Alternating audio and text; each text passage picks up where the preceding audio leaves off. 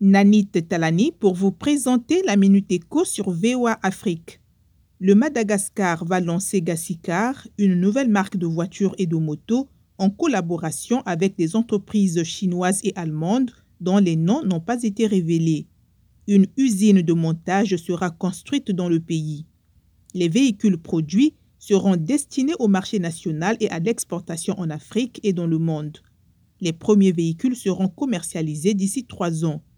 Gassicar sera la deuxième marque de véhicules fabriquée à Madagascar après Karenji.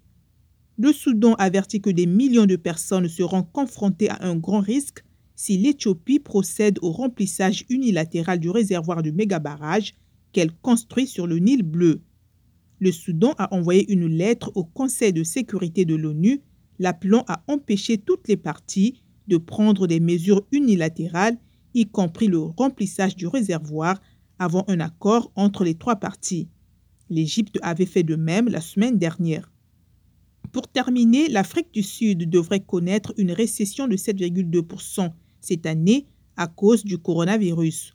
C'est la pire contraction en près de 90 ans, a souligné le ministre sud-africain des Finances, Tito Mboweni.